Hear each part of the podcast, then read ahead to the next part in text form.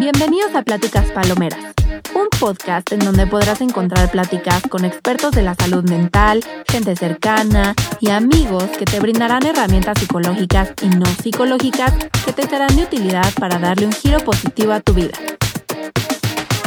Pláticas Palomeras, un podcast de Paloma Cruz. Hola a todos y bienvenidos a un nuevo episodio de Pláticas Palomeras. Yo soy Paloma Cruz y es un gusto que me estén acompañando en este episodio del podcast. Hoy tengo un invitado muy especial, él es Rafa García, es amigo mío ya desde hace varios años y lo invité porque recientemente hemos tenido muchas pláticas muy interesantes acerca de cómo Rafa tuvo un proceso de transición y poco a poco ha logrado el autoconocimiento. Rafa y yo nos conocemos desde hace muchos años, pero últimamente hemos eh, estado más cerca. Y quiero decirles que Rafa es una persona súper callada, súper, súper callada. Eh, o sea, lo conozco desde hace muchos años, pero como que nunca lo había conocido tanto como ahora. Es un hombre de pocas palabras, debo decir. ¿Sí o no, Rafa? Sí, lo soy. O sea, no porque quiera, pero sí, lo soy. Viene de una familia también muy, muy bonita, pero como que igual nadie es muy expresivo. Entonces, eso destaco de Rafa. Así que, pues, Rafa, muchísimas gracias por aceptar mi invitación y comenzamos. Oye, quiero que nos platiques un poco de la situación que te llevó a, a tener autoconocimiento. ¿Qué pasó? Ok, pues estaba en una relación que terminó y eso obviamente pues para mí fue súper doloroso, pero al mismo tiempo cuando empecé a pensar más las cosas y pensar en mí y en lo que sentía, aprendí muchas cosas de mí y a valorar como más quién soy. Ok, entonces terminaste con esta relación y bueno, es normal que te sientas con toda la etapa de duelo, ¿no? Que ya lo platicamos en el, en el episodio de, de las razones por las cuales ir a psicoterapia. ¿Qué pasó a raíz de tu pérdida? ¿Cómo te sentías? Mm, no sé, me sentía como... No me sentía yo. Me sentía como perdido, solo, desesperanzado, por así decirlo. ¿Desesperanzado como porque ya no ibas a encontrar un nuevo amor o como en general? Como en general hacia la vida. Ok. Como que había perdido mi motivo para vivir. Ok. Y en serio no, no sé. O sea, creo que hasta le perdí como miedo a la muerte. Ok. ¿Tenías pensamientos suicidas? No, no, nunca tuve pensamientos suicidas porque, o sea, posiblemente me llegaban, pero sabía que eso iba a ser como mucho dolor para la gente que me quiere. Ah, ok. Pero era casi, casi como si me lleve el tren, pues que me lleve ya, Sí, ¿para qué? sea, si mi muerte era como circunstancial, me daba lo mismo. Ok, Pero nunca pensé como en quitarme la vida yo mismo, ok. pero sí pensaba como escapar, de algún modo, o sea, como irme a otro país, irme a otra ciudad y como no conocer a nadie y solo como empezar desde cero. No sé por qué pensaba eso, como que sentía que eso me iba a forzar Ajá, a cambiar porque no veía cómo cambiar. ok. Bueno, entonces acabó y te sentías súper mal. Bueno, me imagino que es con insomnio. ¿Qué más? O sea, todas estas ideas también recurrentes como de no, pues me quiero ir, desesperanzado. Sí, bueno, creo que así, justo cuando pasó, no sé si es como porque tardas en asimilarlo o yo tardaba en asimilarlo, Ok, pero solo sentía como una mini fase de me vale madres todo y yo voy a hacer lo que quiera. ok, Y no sé, como que ni siquiera pensaba tanto en eso y intentaba mantener, mantenerme ocupado lo más que pudiera, o sea, sí, con lo que fuera. Chambeando, así como neta cargarme mucho de chamba, o estar hablando con personas, o estar jugando con mis amigos videojuegos. También empecé a correr dos veces al día, Ay, porque quería como cansar mi cuerpo para que en las noches pudiera dormir bien. Y ese era como mi modo de hacerlo. Pero me acuerdo que, no sé, podía tener como tres días buenos y cuatro días así de sentirme súper mal. Siento que la verdad al principio me sentía como súper como prisionero de mis pensamientos. como que aparte justo me pasó como en la pandemia. No podía como salir a ningún lado. Y te digo que al principio como que buscaba neta solo ocupar mi mente. O sea, como que no le quería dar como chance a mi cerebro de pensar otra cosa que no fuera como trabajo o amigos o quemar mi cuerpo corriendo o haciendo ejercicio. Y la verdad, o sea, como que siempre he sido súper callado Sí. Pero no, no es en realidad como porque no quiera, sino porque me da como a veces como pena expresarme o hablar o como lo que sea. Ok. Y entonces solo hablaba con un amigo que también es como amigo cercano de esta persona. Ok. Y de Y- nuestro grupo, en Sí, sí, realidad. sí, o sea, como que grupo. todos somos amigos aquí. Y ese güey, o sea, como que sí me escuchaba súper bien al principio y todo, pero llegó un punto en el que ya no me podía ayudar, me dijo, güey, es que neta ya, ya no sé cómo ayudarte, me preocupa como tu salud y creo que deberías de empezar a ir al psicólogo. Y ya primero fue como, está bien. ¿Estabas abierto a esta idea o, o estabas cerrado? ¿Cómo lo tomaste?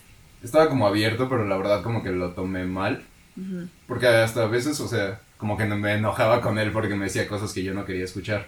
Ok. O sea, sé que era la verdad y cosas así, pero a veces como que duele escuchar la verdad. Sí, no, y es normal, o sea, creo que cuando percibimos algo amenazante, que al final es algo que no queremos escuchar, ponemos nuestras defensas, ¿no? Ponemos aquí como nuestra pared para, Sí.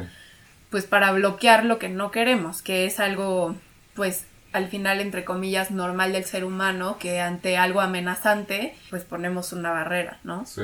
Bueno, algo también que creo que viví yo en el duelo fue como mucho enojo, pero no era enojo como hacia las personas, sino era enojo como hacia mí mismo, hacia lo que hice, como mi forma de actuar en ciertos momentos, de que no podía hablar y cosas así, o como, ¿por qué hice esto y así? Pero era un enojo irracional, no sé si esa es la palabra, pero solo me odiaba, o sea, como que odiaba a Rafa, pero a ese Rafa. Pero ¿por qué odiabas a ese Rafa?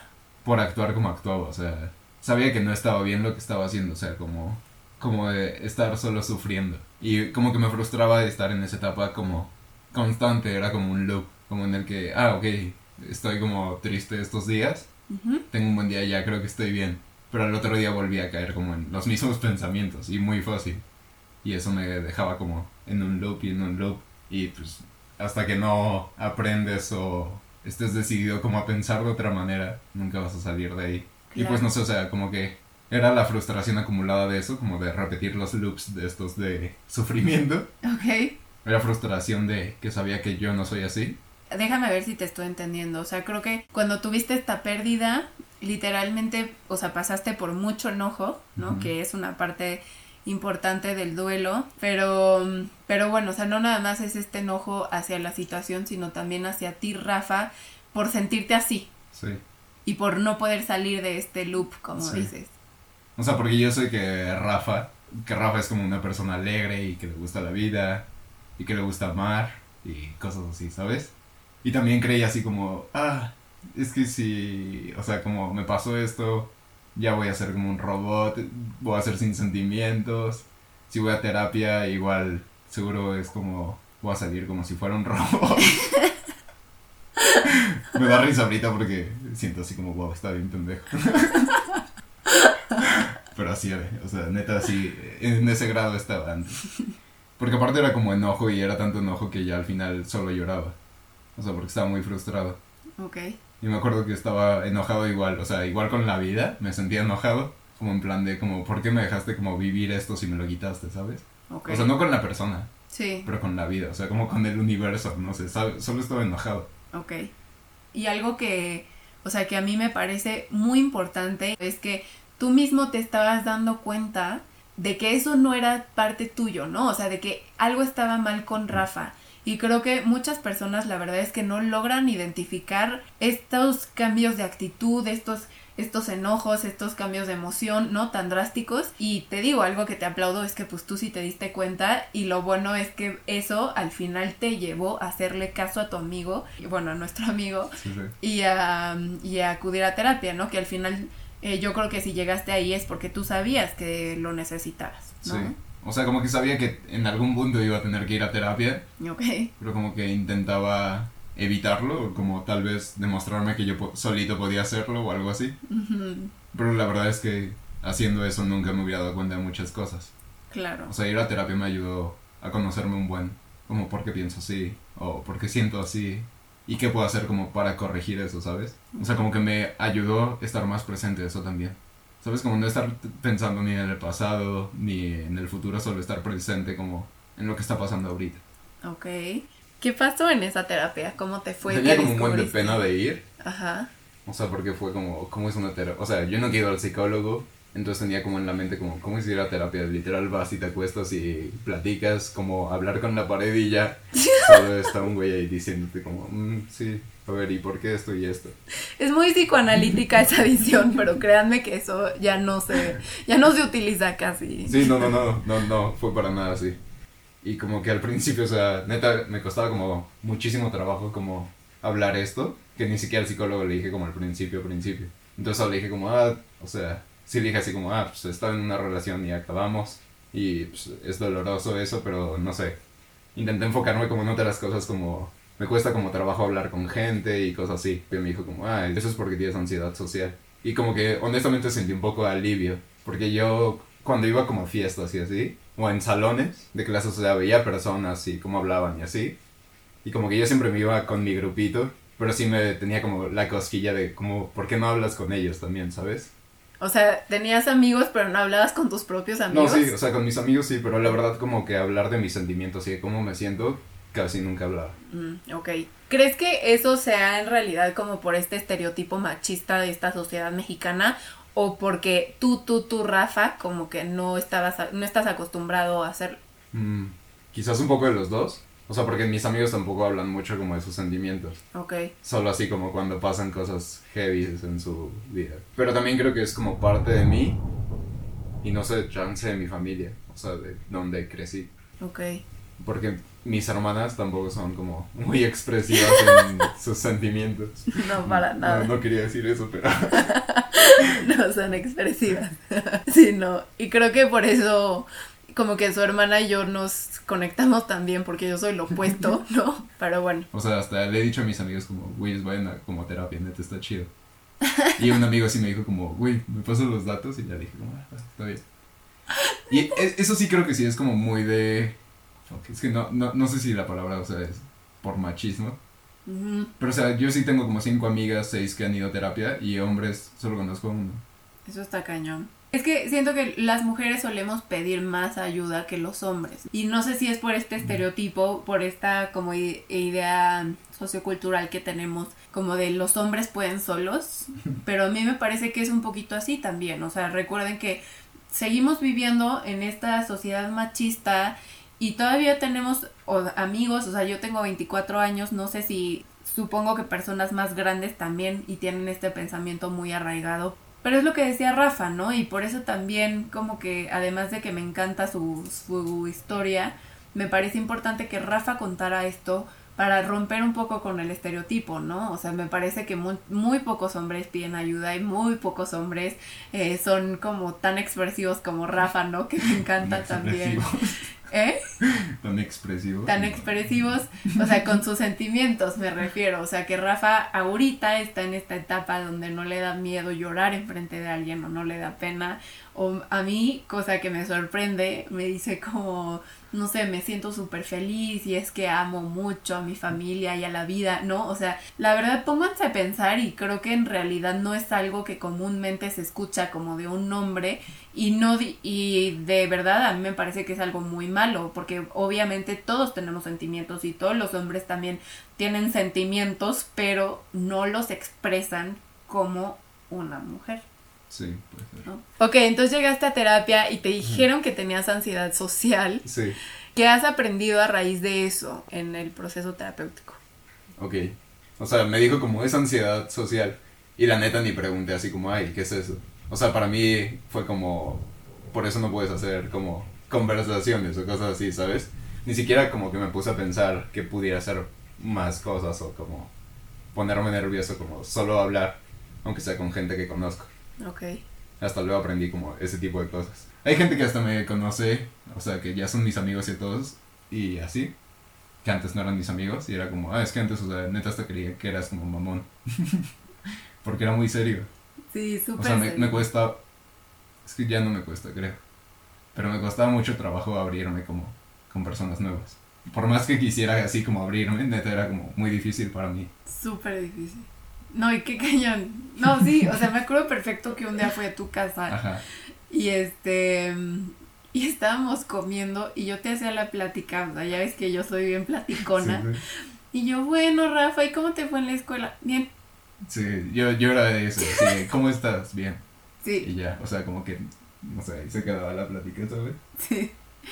Oye, Rafa, ¿y, ¿y de qué te diste cuenta que hacías antes? O sea, me imagino que te diste cuenta de algunos patrones o de algunos comportamientos que tenías antes que no estaban como del todo bien.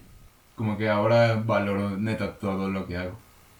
O sea, como que antes hasta hacía como, ya como por robot ciertas cosas, ¿sabes? Hasta correr, puede ser, a mí me gusta mucho correr. Pero siento que antes como que corría como solo por correr, para cansarme. Y ya. Y ahorita que corro con mi hermana es como, wow. Y aprendí como a confiar más en mí, yo creo. O sea, porque tenía como muchos miedos. Sí, es como miedo a que la gente haga juicios sobre mí por lo que hago, lo que digo o lo que hablo. Aunque siempre, de, no sé, o sea, yo intentaba proyectar esa imagen como de, ah, me vale madre, es como lo que la gente diga de mí. Y también debería de, tío, o sea, si un amigo me dice como, no, no, es que me da pena, es como, güey, que no te dé pena, o sea, tú sé tú. Pero la neta, o sea, yo decía eso y según yo hacía eso, pero me di cuenta que no. O sea, que sí tenía como un, un buen de ansiedad, o sea. Un trastorno. Sí, un trastorno. sí, sí. Ok. Oye, y en este proceso eh, terapéutico, ¿pudiste trabajar eh, ya poco a poco lo que pasó con esta persona? Sí, o sea, mientras fueron pasando las sesiones, me fui como abriendo más. También me ponía como ejercicios como para intentar superar esta parte de duelo y dolor. Ok. O sea, porque había como, ni siquiera podía escuchar canciones a veces sin llorar. Ok. me di cuenta que sí podía como cambiar, o sea, es muy difícil como aceptar que puedo cambiar y que puedo ser mejor. O sea, te diste cuenta que en realidad todo lo que estabas sintiendo podía pasar. Sí, o sea, como que es algo normal, ¿sabes? Como que pasa, así es la vida. Claro. Pero que se quede ahí nada más, o sea, que eso no defina como qué va a pasar con mi persona. Claro. Y si ya no vale la pena vivir y ese tipo de cosas. Bueno, entonces, en esta parte como el sufrimiento también, creo que era hasta un sábado o algo así. Me acuerdo que estaba un día así súper, súper triste y no podía dejar de llorar. Creo que hasta me desperté llorando ese día. Y no sé, como que estaba muy aferrado a esta idea o como una esperanza de como, ah, si cambio todo va a estar bien otra vez o algo así, ¿sabes? Pero sabía que no. Como que, no sé, como que no dejaba ir las cosas. Igual como que estaba frustrado de vivir como con esperanza. Ok. O sea, como que esperaba como que eh, por alguna magia o algo las cosas fueran como antes y así. Ok. Pero sabía que eso nunca iba a pasar. Y estaba ahí súper encapsulado en esta idea como de que no, güey, ya no puede ser como así las cosas. Y tú ya vas a ser como una máquina que no va a sentir. Y, y la verdad, o sea, eso, eso sí me frustraba porque a mí me gusta mucho sentir. Y como vivir experiencias y neta disfrutarlas un buen. Llorar de felicidad y ese tipo de cosas. Y neta sentía como que iba a perder como, como la capacidad de disfrutar esas cosas. Ok. O también como me considero una persona graciosa. Sí, es súper chistoso, la neta. Y también sentía como, ok, esto me va a cambiar y me va a hacer como una persona súper seria y así amargada. Ay, no, la verdad es que no, no sabría qué hacer. O sea, Rafa, a pesar de ser muy callado, tiene razón. O sea, tú eres la persona que, o sea, como que eres el líder en el grupo. o Bueno, yo te percibo como el líder en nuestro grupo. Porque te juro que tú te vas a dormir y la fiesta se acaba, ¿ok? Y pues no sé, como que sí, eres súper chistoso, como que armas mucho y nos jalas a todos mucho. Entonces imagínate si ese Rafa se hubiera ido o ya no hubiera sido el de antes. No, hombre, mano. Sí, exacto, o sea, eso también como que me frustraba, como, como que yo quería regresar a ser yo. Pero, bueno, esto te estaba contando que estaba como este día súper triste. ok, sí, sí. Ni siquiera bien, me acuerdo bien cómo me sentía. O sea, porque era como una combinación de enojo y tristeza al mismo tiempo. Y solo lloraba y no podía dejar de llorar. Y ya, no sé, solo fue como rendirme. Pero no rendirme en plan de que ya que sea lo que Diosito quiera y que me mate un rayo o algo así, ¿sabes? En plan de rendirme como mentalmente. Como No sé cómo rendirte a... Como aventarte al vacío. Ajá, exacto, como aventarme un vacío. Sin esperanza a algo en un futuro, ¿sabes? O sea, sin estar pensando, ojalá las cosas pudieran ser así, ojalá hubiera yo podido reaccionar así cuando pasó esto, como desprenderme del ojalá, más bien. Ok, wow, qué increíble. Es que sí, es como una esperanza, ¿no? En realidad. Sí, siento, bueno, yo la verdad es que ahorita se me están viniendo muchas imágenes a la cabeza y una de ellas es como si dijeras literalmente la frase fuck it, como ya, lo que tenga que pasar, Sí. ¿no? Y ahí es cuando yo digo como aventarte al vacío Sí, sí. y pues no sé, como darle el carpetazo, digámoslo así, al ojalá, no sé qué, ¿no? O sea, ya dejas de como de divagar y de estar diciendo, es que, y si hubiera hecho, es que si hubiera pasado, como que ya dijiste, bueno, ya, ya pasó, ya, fuck it, ¿qué sigue? Sí, ¿No? exacto, o sea, sí, como aventarme un vacío, pero igual, o sea, estaba ya como cansado físicamente también, como de llorar y todo, y de sentirme enojado y triste. Y ya cuando me rendí, así, neta siento que me llené de como amor y gratitud. O sea, neta me sentía como súper agradecido con esta persona y como con la vida misma. Qué bonito. Desde ese día creo que neta empecé a ver como las cosas súper distintas y ahí fue cuando como en realidad ya empecé a cambiar. O sea, porque ya iba a terapia antes, desde finales de marzo. ok, Pero esto creo que fue como a finales de mayo, junio. ah, ok, ok. Igual como en esa parte que me rendí, empecé como a aceptar que la vida y como todo, o sea, el mundo en sí, está en cambio constante y es efímero. Y no sé, o sea, rendirte como ante esa visión, o sea, no ir en contra del cambio, ¿sabes? Sino aceptarlo y trabajarlo. Y adoptarlos, ¿no? También.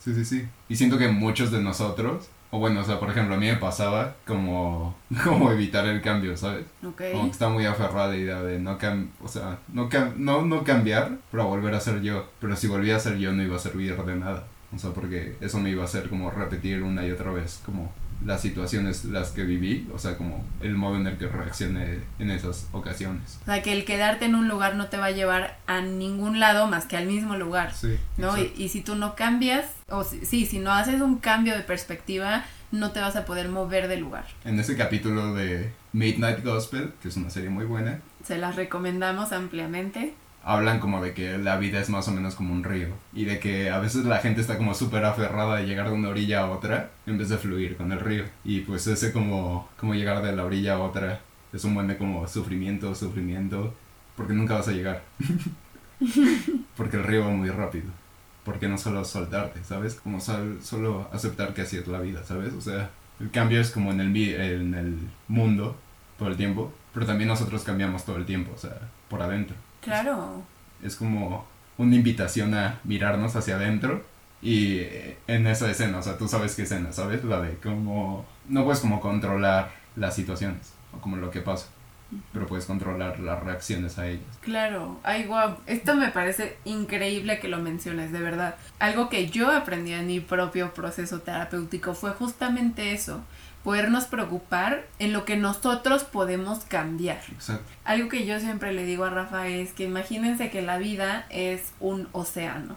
Eh, no hay que dejar que las olas nos arrastren y que pasen sobre nosotros, sino más bien como aprender a tomarlas, ¿no? Tomar las olas. Exacto, o sea, en serio no podemos controlar nada más que cómo pensamos y cómo reaccionamos a las cosas. Y estar conscientes de cómo reaccionamos a ellas nos permiten no repetir los mismos círculos. Y cuando no repites los mismos círculos es cuando por fin puedes ser como libre. Ah, pues igual en ese episodio preguntan como cómo sobrellevas un rompimiento del corazón.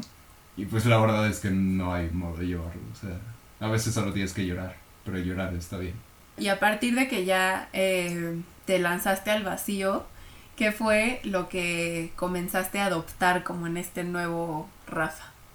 Como a disfrutar ser yo, o sea, no sé. Me gusta mucho como escuchar a las personas, pero la verdad como que no me he animado muchas veces como a decirle como a alguien como, ah, cuéntame como tu día o algo así, mucho menos si es alguien que no conozco. Pero como que ahora intento hacerlo y la neta, o sea, aunque no hablemos muy seguido, no sé, me gusta que la gente me cuente como su día o como qué le gusta, qué piensa, cómo se siente y así. Creo que mi ansiedad ha bajado bastante. Porque antes podía estar hablando con alguien y es como, "Ah, no digas esto o ¿qué pasa si dices esto? Y la verdad me siento como mucho más tranquilo haciéndolo. También honestamente, o sea, me sentía como muy inseguro en mi físico. Y también eso son como cosas que me he dado cuenta con esto que me estoy autoconociendo. Ok, Y la verdad ahorita ya me siento como bien. ok. O sea, me siento seguro de quién soy y de lo que soy. Wow.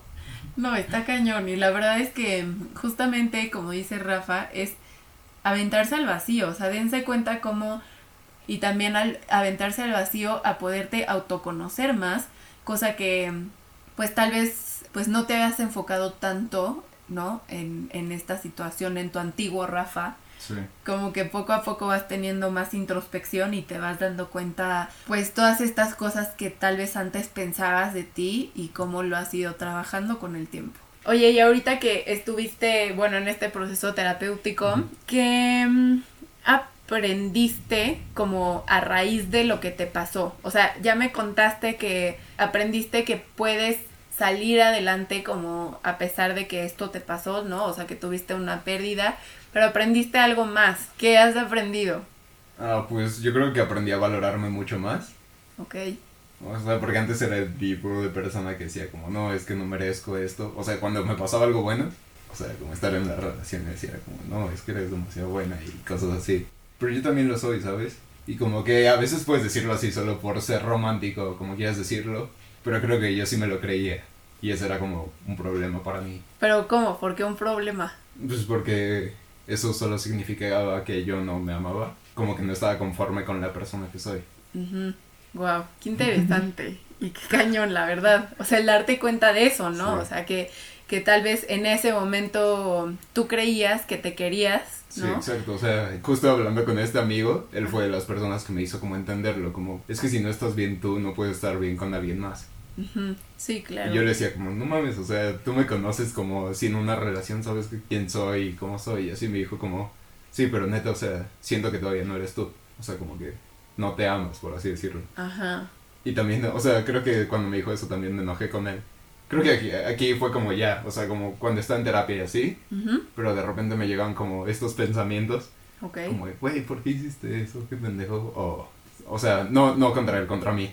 Ajá, sí, sí, sí. Sí, o sea, que tú te decías a, ti Sí, mismo como sí, es sí. que cómo pudiste ser tan tonto y cómo pudiste... Exacto. Ajá, algo así, o sea, pero por ejemplo era como, a veces cuando teníamos que hablar cosas importantes y así serias, a mí me costaba muchísimo trabajo y me cerraba demasiado como a, a escuchar. O, o sea, sí escuchaba, pero no sé, como que no me quedaba con el todo, por así decirlo, como que me quedaba en algo muy chiquito. Y creo que es igual, o sea, cuando me dijo lo de ansiedad social y todo eso, la verdad me puse a hacer como investigación. Ajá. Pero eso ha pasado como más reciente, la verdad antes fue como, tienes ansiedad social y yo como, ah, ok. Y ya solo te digo que pensaba que era eso como de que, ah, no, pues te cuesta como trabajo hacer amigos o hablar en público o hasta en el trabajo y cosas así, ¿sabes? Ujú. Sí, o sea, era algo que tal vez tú no lo habías notado, pero pues sí afectaba tu vida Sí. cotidiana, ¿no? Y, y creo que esto es muy importante porque ya cuando está afectando tu vida Sí. cotidiana es porque pues sí tienes que ir al psicólogo, Sí. ¿no? Para tratar estos problemitas y pues creo que tenías que haber ido desde hace mucho tiempo, Sí, exacto, eso es justo lo que te dije como un día, me preguntaste como, ¿por qué crees que la gente va al psicólogo? Y te dije como, ah, pues es al doctor, o sea, al doctor no vas cuando te sientes bien, Vas hasta que ya te sientes como mal o si te sientes muy mal vas a urgencias. Ajá. Y pues justo. fue justo lo que me pasó a mí, o sea, yo creía que estaba bien, que tenía como una vida normal Ok. y que era una persona normal, hasta que fui al psicólogo y me dijo como, no, tienes esto. ah, bueno, y quería decir que, por ejemplo, o sea, la ansiedad social a veces te hace como tener un pensamiento, o sea, me puedes decir como algo y tal vez me lo puedo tomar muy personal, Ok. o escuchar algún tipo de comentario y votarme como al resultado más negativo que pueda salir. Ok, muy catastrófico. Ajá, sí. ¿No? Como que como que me costaba mucho trabajo como ah, explorar más opciones y no solo la catastrófica. Ujú. Cosa que a mí eh, me pasa, no sé si lo he dicho en otros capítulos, pero algo que tengo yo en común con Rafa y creo que por eso empezamos a platicar es porque yo también tengo ansiedad y lo que como que diferencia mi ansiedad de la de Rafa es que yo soy catastrófica en todo, ¿no? O sea, yo tengo ansiedad generalizada y yo suelo ser catastrófica en absolutamente todo lo que me agobia. ¿no? Yo también estoy trabajando en eso, pero está chistoso porque pues yo soy como catastrófica en todo y Rafa pues era específicamente en estas situaciones sociales. Sí, o sea, solo soy catastrófico como en relaciones con las personas. Y tanto, tal vez no tanto como con desconocidos. O sea, la neta creo que sí me vale un poco como si le caigo bien o no a alguien. Pero si es alguien que quiero mucho y muy cercano a mí, sí es como, wow. O sea, me costaba muchísimo trabajo hablar las cosas. Ok. Oye, Rafa, y hace ratito eh, me dijiste que aprendiste el conocerte más, Sí. ¿no? Eh, me gustaría que platicáramos un poco más de esto, que antes no te conocías o por qué lo dices. Pues por ejemplo, yo no sabía que tenía ansiedad social. Entonces la verdad, o sea, para mí era como, ah, pues, supongo que a la gente también le pasa como que le da nervios conocer personas nuevas o decir lo que piensan y cómo se sienten. Pero no sabía que, o sea, al grado que yo lo sentía era como, ya es un, un trastorno. O sea, había repercutía en tu vida cotidiana, ¿no? Sí. O sea, cada vez que conocías a alguien nuevo te ponías nervioso. Sí. Yo, por ejemplo, cada vez que iba a, tu casa por Lucy, pues ni Ajá. siquiera me hablabas. Sí, ¿no? o sea, Sí, o sea, cuando había como visitas en la casa solo era como de hola y ya, pero porque me daba como pena hablar más y así. Creo que antes igual era como muy duro conmigo, o sea, yo Ok. solito, como que me castigaba mucho, no sé por qué. Creo que muchas personas lo hacemos. Yo honestamente también lo hago. Como que a veces nos medimos con una vara muy alta, ¿no? Puede ser, sí. O cómo, cómo te sentías tú. Si alguien juzgaba feo a mí, era yo mismo. Y entonces siempre creía era como, güey, ¿por qué no puedes ser como más maduro? O ¿por qué no solo puedes decir cómo te sientes o hablar las cosas y así? Pero neta era como, sentía como a veces como hasta pánico Ok. Y a veces, o sea, en vez de decir cómo me sintiera, aunque fuera una emoción buena, tenía que hacerlo llorando, porque, o sea, era muy como difícil para mí como decir en voz alta. Ok. Creo que de hecho, o sea, escribir me gusta y a veces me pongo como a escribir notas de cómo me siento y así, porque se me hace muy fácil como expresarme escribiendo, pero hablando me cuesta muchísimo trabajo. Me di cuenta que me gusta mucho como cantar y bailar, Ok. pero pues ahorita no es como que lo pueda hacer, ¿sabes? O sea, pero en una fiesta sí era como de que bailaba así como en mi grupito nada más, o no cantaba porque sé que canto feo, pero la verdad es algo que disfruto hacer, o sea, no sé, como que está chido. Ok, ok. Oye, Rafa, y bueno, ahora que has tenido todo este recorrido, hablaste sobre el amor propio. ¿no? Que poco a poco a raíz de este autoconocimiento y que eh, poco a poco has, has ido descubriendo lo que pensabas de ti, ¿no? Y que has empezado a amar a este nuevo Rafa y Sí. adoptar a este Rafa tal y como es, que es muy difícil de hacer y te lo aplaudo. Gracias. ¿Qué es el amor propio para ti? Creo que el amor propio para mí es estar en paz conmigo mismo. En aceptar quién soy, cómo soy y cómo pienso. Como aceptar quién soy y, y lo que tengo mal y así, corregirlo. O sea, también aceptar que no soy perfecto y que no somos perfectos. Igual hablando con una amiga, me decía como, ¿cuáles son tus top 3 de cosas como que recomiendas a alguien vivir? Y yo le iba a decir como, ah, como que te rompan el corazón. Pero honestamente creo que, bueno, en mi caso, es una experiencia que no cambiaría porque me cambió por completo para bien. O sea, neta, si esto no me hubiera pasado, Hubiera seguido siendo el superficial Rafa. sí, exacto, hubiera sido siguiendo ese, ese Rafa como cerrado. No sé, de que no sabe que tiene soci- digo, ansiedad social, de que cree que está bien como guardarse lo que siente. Chance porque a veces, o sea, también creía como de que, no sé, como, es como entender que mis sentimientos también son válidos. Y eso también es parte de como amor propio. O sea, no solo es como amor propio físico y así, sino también con mis sentimientos. Claro. ¿Qué consejo de vida le darías a las personas que nos están escuchando? Que vayan a terapia. No, chévere.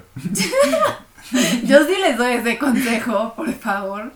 Creo que mucha gente, no, de verdad, o sea, creo que mucha gente no sabe que, como Rafa, ¿no? O sea, que tenía alguna situación que tenía que trabajar y Rafa llegó por este duelo con, de esta pérdida en, de su relación y terminó enterándose que tenía ansiedad social, sí. ¿no? O sea, entonces creo que sí es importante y, y ve todo el camino que has tenido Sí. a raíz de la psicoterapia, o sea, obviamente también de otras cosas, pero pues ya te empezaste a conocer más, estás teniendo más introspección, ¿no? Pudiste como literalmente agarrar a este Rafa y volverlo como a juntar, ¿no? Y a construir a un nuevo y mejorado Rafa, sí, sí. ¿no? O sea, Pero Sí, sí, totalmente. O sea, me siento como súper feliz de lo que logré. O sea, neta me siento súper agradecido con todo. Siento un buen de amor. Y no sé, o sea, siento amor como por mí y por como la gente que está cercana a mí. Y eso me encanta cómo se siente. O sea, porque es gente como que ni siquiera tengo que hablar diario con ellos, ¿sabes? Pero sé que están ahí y no sé, solo se siente padre. ok. Oye, ¿y el consejo de vida que le darías a las personas que nos están escuchando, cuál sería? El consejo de vida sería vivan sin miedo. O sea, me refiero como que no tengan miedo de hablar y de expresarse como son, que eso no los va a definir. Y pues también otro consejo, pues, obviamente sería abran su mente al cambio, a que pueden ser mejores, ya que pueden cambiar. También otro tip de vida es como acepten el sufrimiento, o sea... Aprendan a abrazar su propio sufrimiento. Y acuérdense que, que a raíz de este sufrimiento se van a transformar en algo diferente. Imagínense como un pájaro, como este fénix, ¿no? Exacto, exacto. Que las cenizas volvieron a ser pues igual, o sea, a raíz del dolor eh, te vuelves más fuerte y te vuelves una persona más íntegra, ¿no? Como que te aprendes a abrazar y sales de eso como refortalecido. En algunos casos, ¿no? no en todos los casos. Rafa tuvo que ir a terapia para esto y yo también tuve que ir a terapia para esto, ¿no? O sea, no crean, o sea, hay personas que tienen resiliencia y pueden salir solos, pero hay personas como nosotros que necesitamos un poquito de ayuda para podernos sentir al 100. O sea, y también, o sea, como que no tengan miedo a pedir ayuda, o sea, neta no tengan miedo como ir al psicólogo. Yo, yo sí tenía tal vez un poco esa idea como de que al psicólogo solo así estás como medio loco, ¿sabes? Pero no, o sea, es algo natural, es algo normal y está bien. O sea, y creo que neta todo el mundo debería hacerlo. ¿Algo más que quieras agregar? Pues nada, o sea, qué bueno que me pasó como ahorita en la pandemia. O sea, sí, al principio fue súper difícil porque estaba yo solo.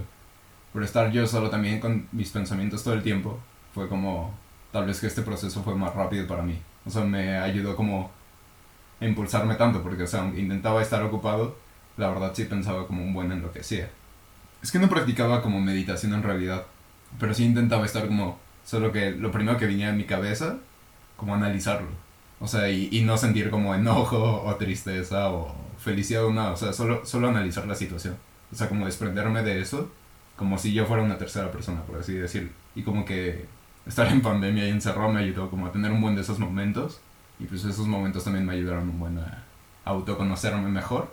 Y no sé, o sea, siento que mucha gente como que no se toma estos momentos como para querer analizarse. O sea, no sé si es como por miedo, como enfrentarse a la realidad pero muchos evitan como a pensar por qué soy quien soy, ¿sabes? Claro, y justamente es lo que platicábamos Rafa y yo en un día, que yo justamente también le decía como, pues es que, o sea, estamos encerrados, ¿no? Y literalmente no tenemos de otra más que como que chocarnos contra nosotros mismos y volvernos a encontrar, ¿no? Que creo que es lo más importante. O sea, me parece que mucha gente vive en automático y además de vivir en automático, como que le rehuye al dolor. Cuando nos pasa algo, tenemos una pérdida, ¿qué hacemos? Luego, luego buscamos a alguien, ¿no? O luego, luego buscamos salir, buscamos em, la fiesta, buscamos otras cosas para distraernos, pero no abrazamos nuestro propio dolor. Y eso al final es lo que sana. Sí, exacto. O sea, no es como huir del dolor, es como aceptarlo y abrazarlo, como dices. Me acuerdo que un día, o sea, eran como las 3 de la mañana y no podía dormir. Dije, fuck, ¿qué hago? Y ya me puse a ver como el Rey León. y llega una escena, o sea, no, no voy a decir spoilers por si hay gente que no la ha visto. O sea, ¿quién no ha visto el Rey León como yo. 25 años después. bueno, el chiste es que un personaje le dicen como recuerda quién eres. Y no sé, o sea, esa cuando lo vi fue como wow. O sea, porque era cuando yo me sentía como abandonado en mí mismo y así. Y no solo es como recordar quién eres, o, o sea, es recordar más bien como quién puede ser. Ay, Rafa, oye, pues muchísimas gracias por haber estado en el podcast. Eh, la verdad es que me encantó grabar este capítulo y bueno, eh, recuerden... Comer frutas y verduras. recuerden que voy a estar subiendo capítulos todos los jueves. Me pueden seguir en Instagram como Pláticas Palomeras y en Facebook como Pláticas Palomeras Podcast. Muchísimas gracias por estar aquí y por escuchar esta plática palomera. Espero que les haya gustado y pues nos vemos a la próxima.